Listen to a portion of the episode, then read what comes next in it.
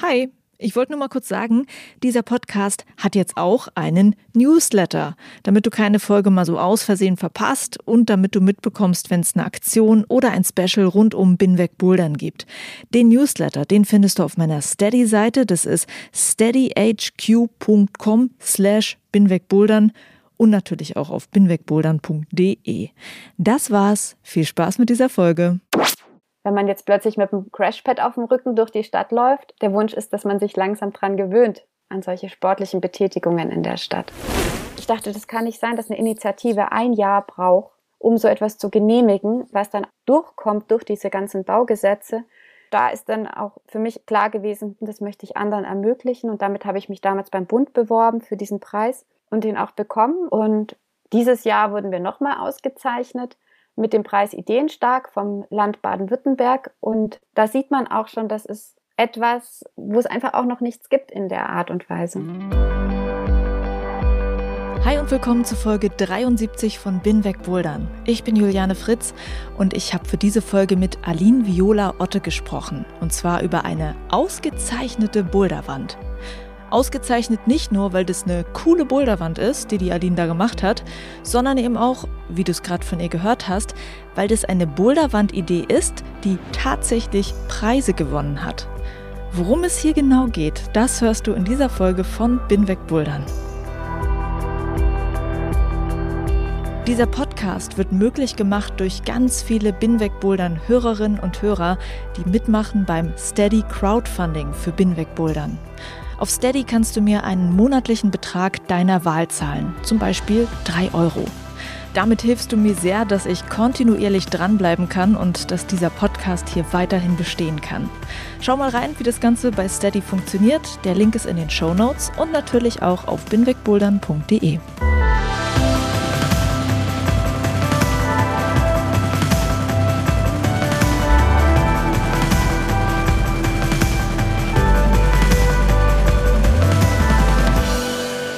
In Stuttgart steht eine öffentliche Boulderwand. Nicht so eine kleine Wand auf einem Spielplatz, auch nicht eine künstliche Kletteranlage irgendwo abseits am Stadtrand. Diese Wand ist sehr zentral, unter einer Brücke, die die Südstadt und die Innenstadt Stuttgarts verbindet. Das Boulderblöckle ist eine 35 Grad überhängende Wand. Sie ist drei Meter hoch und hat 10 Quadratmeter Kletterfläche. Und an dieser Wand lassen sich so einige ambitionierte Bouldermoves klettern. Und diese Wand wurde ausgezeichnet. 2019 gab es von der Bundesregierung für das Boulderblöckle den Titel Kultur- und Kreativpilot. Hinter dem Projekt steckt die Architektin Aline Viola Otte. Mit ihr habe ich über die Idee hinter dieser Wand gesprochen und darüber, warum solche Projekte in unseren Städten wichtig sind. Also ich bin Aline, komme aus Stuttgart, habe hier unterrichtet an der Uni und ganz viel Einblick auch in die Stadtgestaltung gehabt, habe viel Kritik geübt an der Stadt Stuttgart in meiner Lehre, die ich gemacht habe, weil tatsächlich so ein Brennpunkt ähm, in der Stadtentwicklung herrscht vor Ort, in der ganz viel Gentrifizierung, Investor, Architektur stattfindet, wusste aber selber nie ganz genau, wie ich hier was verändern kann oder an welchem Punkt ich eigentlich angreifen könnte. Und da kommt meine zweite Leidenschaft zur Geltung, dass ich Kletterin bin mich hat vor allem interessiert, wie dieser Stadtraum genutzt werden kann. Also wir haben äh, ganz große Investoren, die diese Blöcke in Stuttgart reinsetzen und die besetzen damit den öffentlichen Raum. Die bieten nicht noch zusätzliche Außenflächen an. Außenflächen werden von Restaurants oder von Cafés dann bespielt, aber es gibt keine öffentlichen Sitzplätze, wo man sich einfach mal niederlassen kann. Es gibt vielleicht einen kleinen Spielplatz, der auf so einer asphaltierten Fläche dann für Familien oder für Mütter mit Kindern, das ist ja meistens noch ähm, das klassische Bild, was man dort sieht, ähm, vorbehalten ist und das war's. Also man kann sich nicht einfach im öffentlichen Raum treffen, ohne zu konsumieren. Also wir haben das Problem, dass wir keine konsumfreien Orte mehr haben in der Stadt und dass wir eine sehr monotone Nutzung vorgegeben bekommen. Ich würde aber genau jetzt sagen, zu Zeiten von Corona haben wir gesehen, wie dringend wir diesen Außenraum brauchen als Treffpunkt. Also wir sollen uns an der frischen Luft treffen. Da können wir alle sozusagen auf dem gleichen Stand uns treffen, egal ob jemand jetzt einen großen Garten hat oder nicht. Alle müssen an diesen öffentlichen Raum. Und ja, was sollen sie denn da machen? Da fehlt es einfach in der Stadt. Alins Gedanken fand ich sehr interessant und ich habe da so auch noch nie drüber nachgedacht. Für Kinder gibt es überall Spielplätze und das ist natürlich auch super so und soll so bleiben. Aber warum sollte man als erwachsener Mensch aufhören, Spaß zu haben an dieser Bewegung und warum sollte man sowas nicht mehr brauchen? Aline hat mir erzählt, dass Stuttgart zum Beispiel eine Calisthenics-Anlage hat, die ziemlich weit draußen liegt, genauso auch eine Boulderwand am Stadtrand.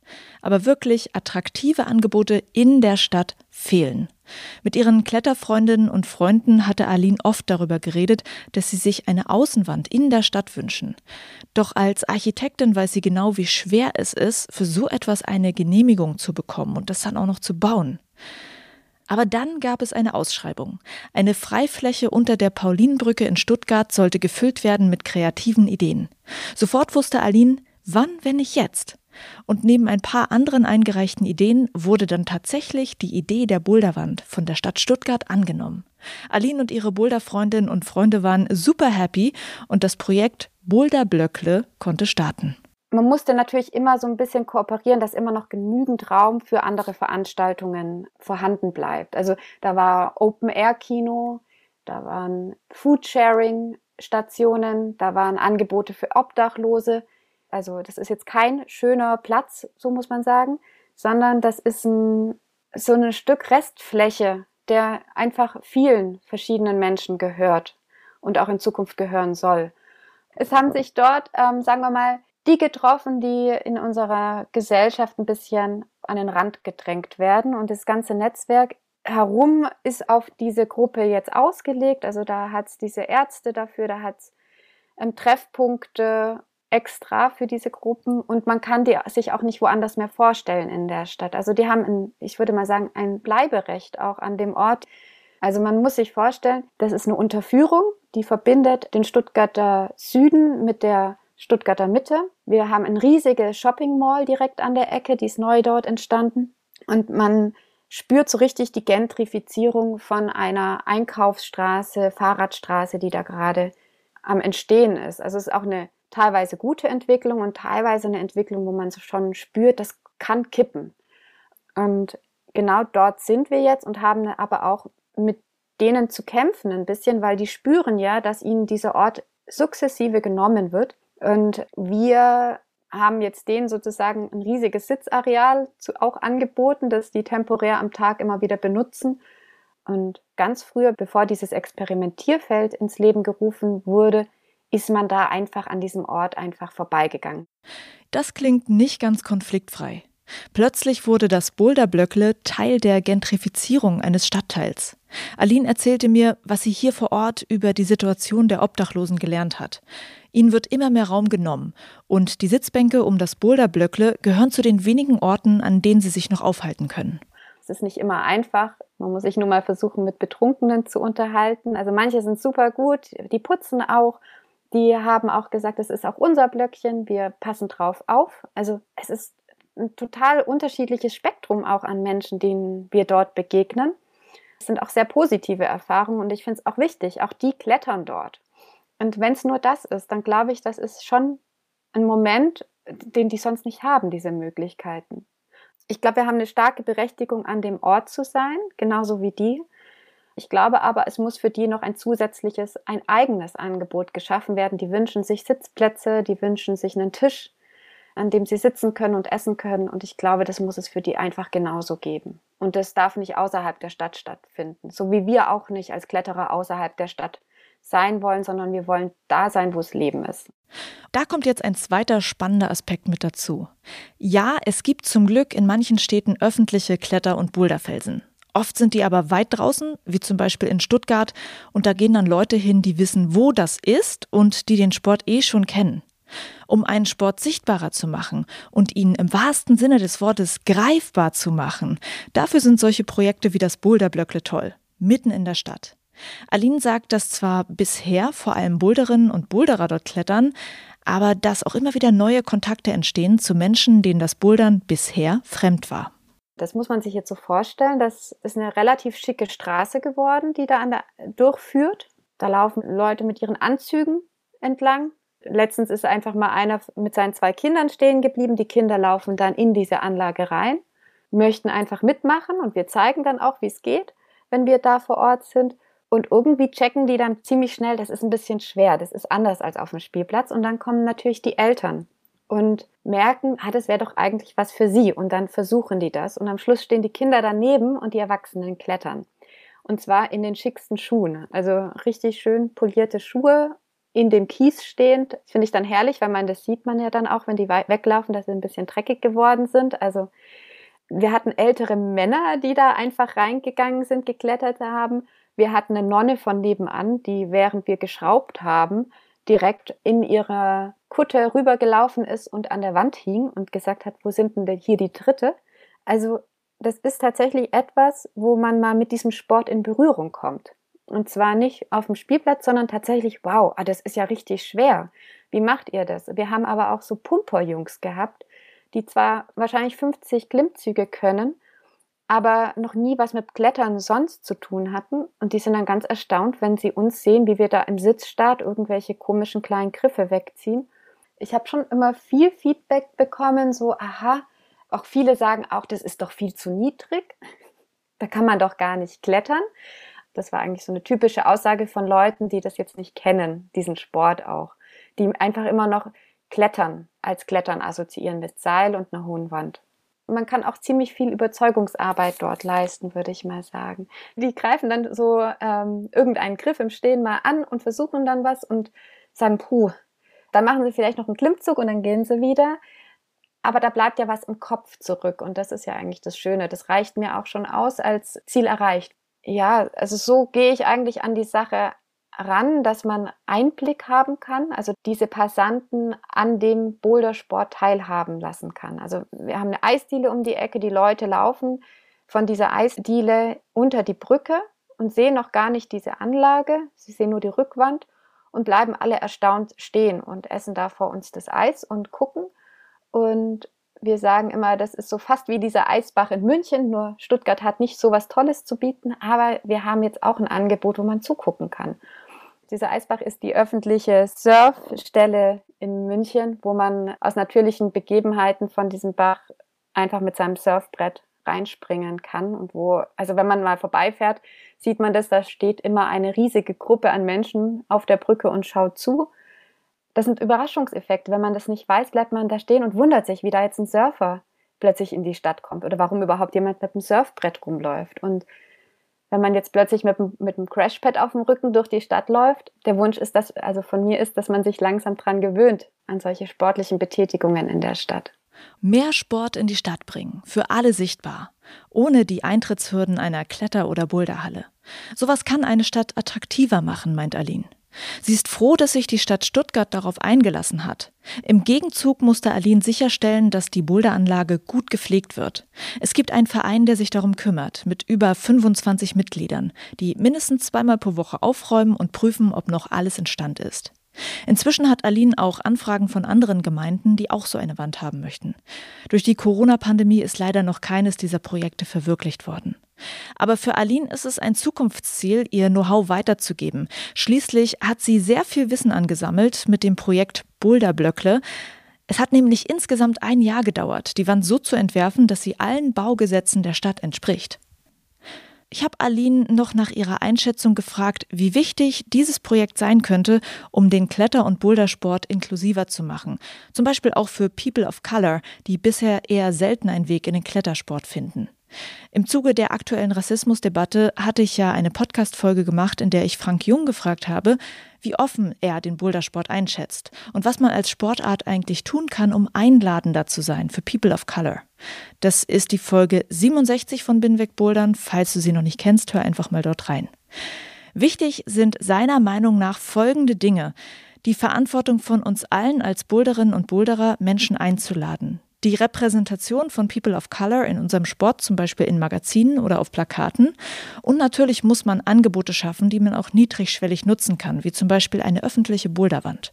Ich wollte von Aline wissen, ob auch dieser Inklusionsgedanke beim Boulderblöckler eine Rolle spielt. Das gehört für mich ganz eindeutig dazu. Ich spreche nicht aus der Perspektive, Von People of Color kann ich nicht sprechen. Ich spreche jetzt mal aus der Perspektive der Frau, weil es mich selber betrifft und hatte da immer die Hoffnung, dass doch, wenn man dort ist, einfach mal reingeht als Frau auch in die Anlage. So sehr trifft es jetzt gar nicht leider zu, wenn die Anlage gerade von den Jungs besetzt ist, sage ich mal. Das ist genauso, würde ich sagen, wie bei vielen anderen Sportarten, dass es erstmal befremdlich ist. Also man fühlt sich nicht gleich wie zu Hause, weil es einfach eingefleischte Gruppen auch sind. Und als Frau hat man es da einfach noch mal schwerer. Und ich hoffe eigentlich, dass diese Anlage es schafft, dadurch, dass sie einfach immer da ist, den anderen Raum zu geben und dass die stark werden, sozusagen, und zwar nicht stark im, im Sinne von einfach Kraft bekommen und stark werden im Klettern, sondern stark im Auftreten und dass sie sagen, das gehört auch mir und ich komme jetzt öfters und dann sich diese Gruppen über die Zeit vermischen. Das ist schon so ein, so ein Wunschgedanke.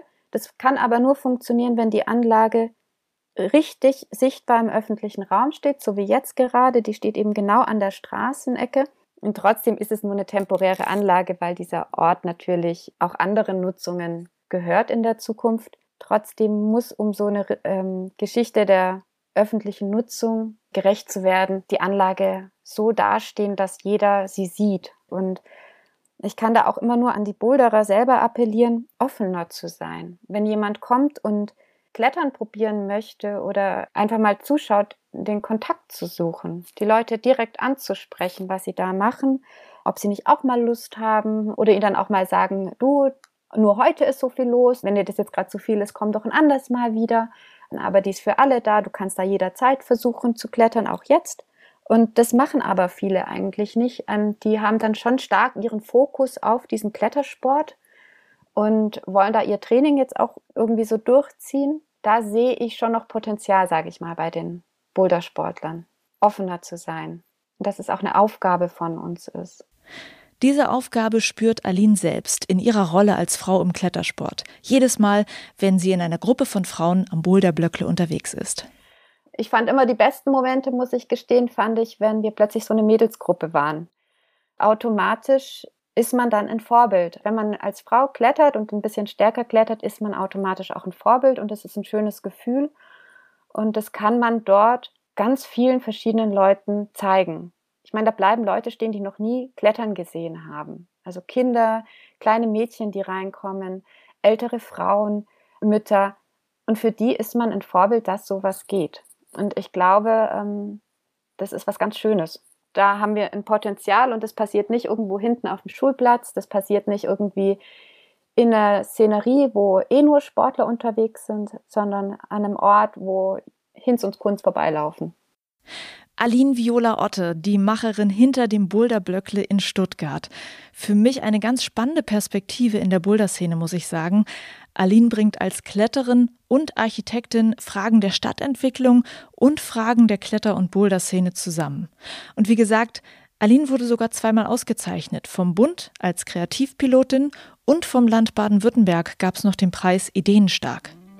Mehr zum Projekt Boulderblöckle findest du im Netz auf boulderblöckle.de und auf alinviolaotte.com. Und ich poste natürlich im Zuge dieser Folge Bilder von der Boulderwand bei Instagram und Facebook. Danke, Aline, fürs Gespräch. Das war's für diese Folge. Vielen Dank fürs Zuhören. Ich freue mich, wenn du Binweg Bouldern folgst bei Instagram, Facebook und Twitter. Und wenn du magst, dann kannst du die Arbeit an diesem Podcast auch finanziell unterstützen mit dem Steady Crowdfunding. Und jetzt bleibt mir nur noch zu sagen, bis zur nächsten Folge. Juliane mein Name und ich bin weg bouldern.